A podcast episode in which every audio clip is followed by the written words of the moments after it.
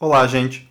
Estamos aqui para continuar o capítulo 9 do livro do John Gottman e da Nan Silver, O que faz o amor durar. Hoje eu vou trabalhar um pouco com a parte do ouvinte, tá? No último vídeo eu falei a respeito da parte de quem fala, quando nós estamos tendo um problema com o nosso cônjuge, quando o bicho está pegando. Então a gente trabalhou com algumas dicas sobre como comunicar o problema para o outro. Agora nós vamos falar um pouco sobre como ouvir isto, tá?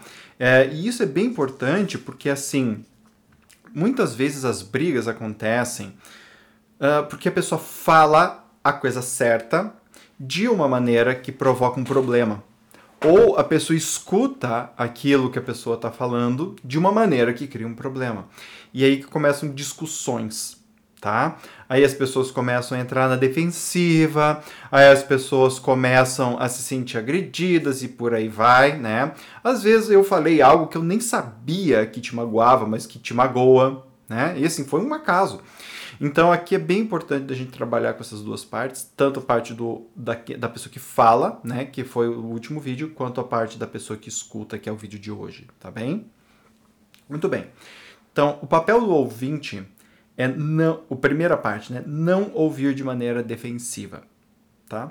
Aqui no livro ele dá o exemplo, ah, você combina um show com alguém, a pessoa esquece, né? Pô, como é que eu vou falar, né? A pessoa tá puta, tá braba, tá chateada com você, porque você esqueceu do show que você combinou com a pessoa, né? Não é um acaso, você combinou aquilo com a pessoa e você esqueceu, a pessoa tá putaça, tá braba, tá chateada, né? Não quer te ver nem pintado de ouro. E aí, como é que a gente escuta essas né, acusações, como é que a gente escuta o chateamento do outro com a gente, tá? Então, primeiro, o primeiro passo que ele propõe é assim, você fazer uma pausa para respirar com a pessoa, tá? Então ele fala, se vocês se permitirem uma pausa momentânea antes de reagirem a um ataque verbal, terão mais chances de se acalmarem. O que, que acontece aqui?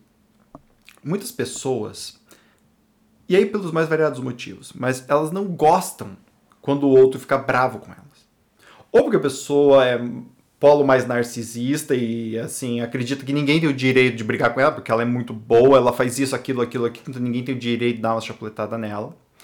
Seja porque esta pessoa é um outro polo, um polo mais dependente e fica brava porque acredita que a pessoa que está brigando com ela vai largar ela e ela reage de uma forma reativa, né?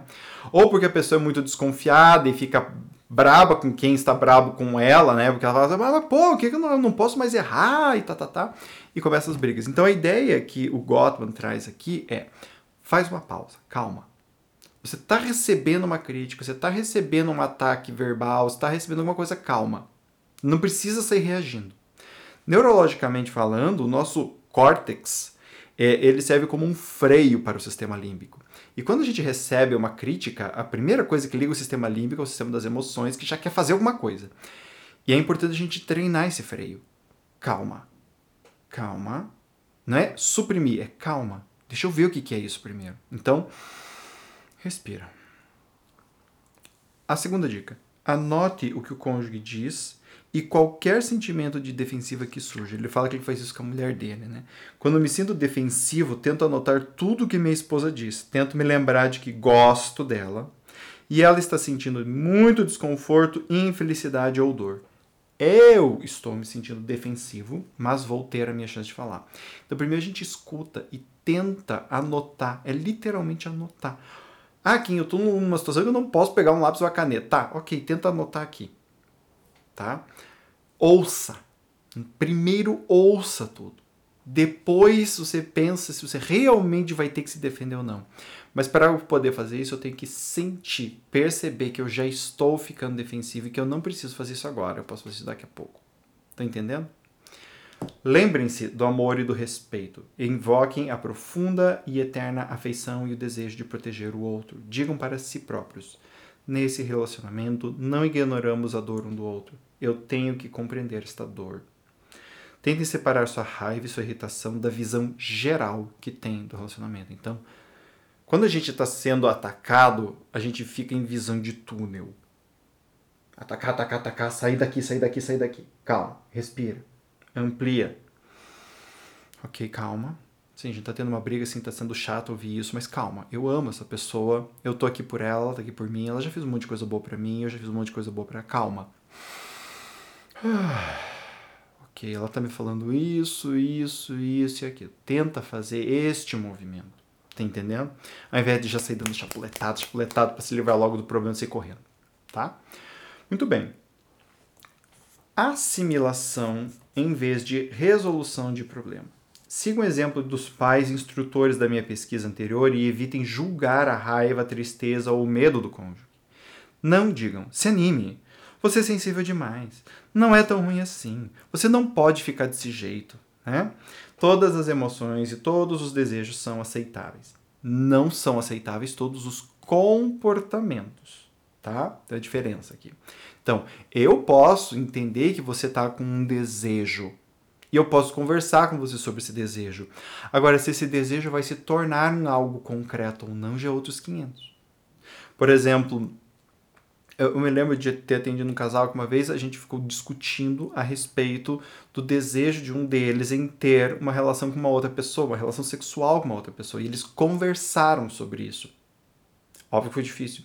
Mas isso não foi para o ato, não foi para o comportamento. Então é possível eu estar casado e sentir lá o desejo sexual por outra pessoa.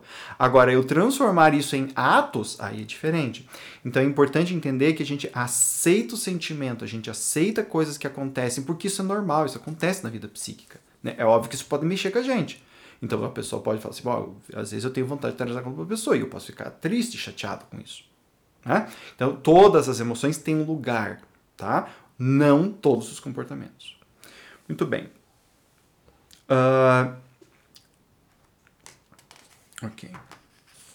É que ele dá um conselho, né? Que é assim: não tenta resolver. Não tenta resolver o problema. Tenta ouvir. Quando as pessoas estão. Aqui eu vou citar ele. Quando as pessoas estão chateadas, é comum que as emoções negativas se enfileirem como um dominó. A primeira cair é a raiva, que expõe o medo, quando o medo cai, a tristeza fica aparente, e se a conversa acaba antes que o cônjuge exponha todos os sentimentos, as emoções negativas e inexploradas vão causar problemas. Então o que, que acontece? A pessoa traz um problema, o cônjuge já quer ir resolvendo logo. Isso é muito comum entre homens. Tá, vamos resolver, tá? Mas muitas vezes o mais importante não é resolver logo o problema. Porque às vezes aquele problema é a ponta do iceberg. E às vezes nem a própria pessoa que está comunicando isso sabe. Muitas vezes a gente não sabe. Muitas vezes a gente tá brabo, irritado com alguma coisa, a gente diz, eu nem sei do que eu tô irritado, sabe? Eu ouço isso toda semana em consultório. Eu não sei, que eu tô meio para baixo, ou eu tô meio com raiva, eu tô meio alegre, e nem sei por que eu tô tão alegre assim. Tá? Então, às vezes, a gente não tem consciência plena, consciência racional plena, do que está causando alguma emoção na gente. Então, se a gente vai logo para a resolução de problemas, a gente pula essa etapa de ouvir e dar a chance desses outros sentimentos aparecerem. Por isso que ele dá esse, essa dica. Né? Escute bastante, assimile o problema. A hora que tudo tiver sido dito, aí se torna possível fazer alguma coisa. Tá? Muito bem. A última parte é receber com empatia. Ok? Então, aqui ele estava falando da, a respeito da, da pesquisa dele, né? Uh, e ele fala assim: os sujeitos que acertavam as reações do companheiro com mais exatidão mostravam leituras fisiológicas quase iguais aos dos outros durante o exercício. Estavam vivendo, vivenciando a fisiologia do outro como se fosse sua. Essa descoberta tem implicações profundas para definir confiança. Identificar as recompensas do cônjuge requer uma empatia tão profunda que chega a ser física. Ele está falando lá de um. Assim, o que, que, ele faz? Ele entrevista os cônjuges, né? E faz várias perguntas, e os cônjuges expressam emoções. E aí ele pergunta para um cônjuge o que, que ele está sentindo, o que, que ela está sentindo, e vai anotando isso. Né? E ele percebeu isso. Que aqueles que demonstravam maior empatia com o outro tinham uma conexão muito grande, que é o que ele fala aqui, estavam vivenciando a fisiologia do outro como se fossem suas. Ou seja, aquilo que eu estou vendo, eu estou sentindo como se fosse eu que estou sentindo, que é a base do, da, da ideia dos neurônios espelhos. Então, ativo o neurônio espelho e eu sinto aquilo que eu estou sentindo. O outro está sentindo raiva, eu sinto a raiva também. Não é que eu fico brabo também, mas eu sinto a raiva. Então, eu sei que ele está com raiva porque eu estou sentindo raiva. Tá entendendo? Ou medo, tristeza, enfim. Então, a ideia de confiança, ela vai nesse nível de fisiologia, onde eu estou tão conectado com você que eu consigo sentir aquilo que você está sentindo. Né? Isso não é 100%, mas é um grau alto a ponto de eu ter uma empatia muito grande por você.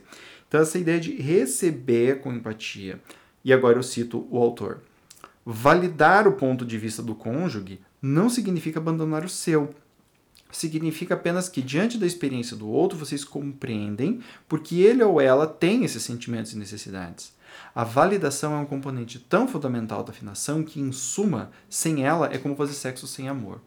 Olha que profundo, né? Então, o que, que acontece? Essa ideia de eu tomar e receber para mim com empatia, neste nível profundo, o que o outro está falando, não significa que eu vou concordar com o que a pessoa está dizendo, mas significa que eu vou receber isso. Por quê? Porque isso é o outro. Eu posso até discordar, mas eu vou receber isso do outro até para a gente poder lidar com isso. É deste jeito que essa pessoa vive, não daquele outro. Desta forma, não daquela. Então eu vivo aquilo que o outro me traz do jeito que o outro traz e com isso eu consigo ouvi-lo plenamente. Tá? Gente, esta é a parte do que o, o Gottman chama de afinação. Então a gente afina, a gente né, harmoniza. Agora a gente está vibrando mais ou menos na mesma ideia. A partir daqui nós vamos ter uma outra etapa que eu falei lá no primeiro vídeo, que é assim: não deixem para explodir a coisa, para daí vocês irem conversar. Não deixem vocês ficarem bravos um com o outro para daí irem conversar. Aprenda a conversar antes.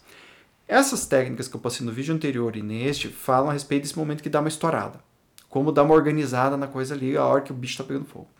Mas elas também são úteis para a gente fazer as conversas um, entre, entre, o casal né, uh, com a cabeça fria que é o que eu vou trabalhar no próximo vídeo com vocês, que é o que ele chama do Estado da União, encontro do Estado da União. Né? Não sei porque ele dá esse nome, mas enfim, ele dá esse nome. E a gente vai trabalhar com essas ideias, então, que são bem interessantes e ajudam bastante os relacionamentos. Certo? Vejo vocês no próximo vídeo.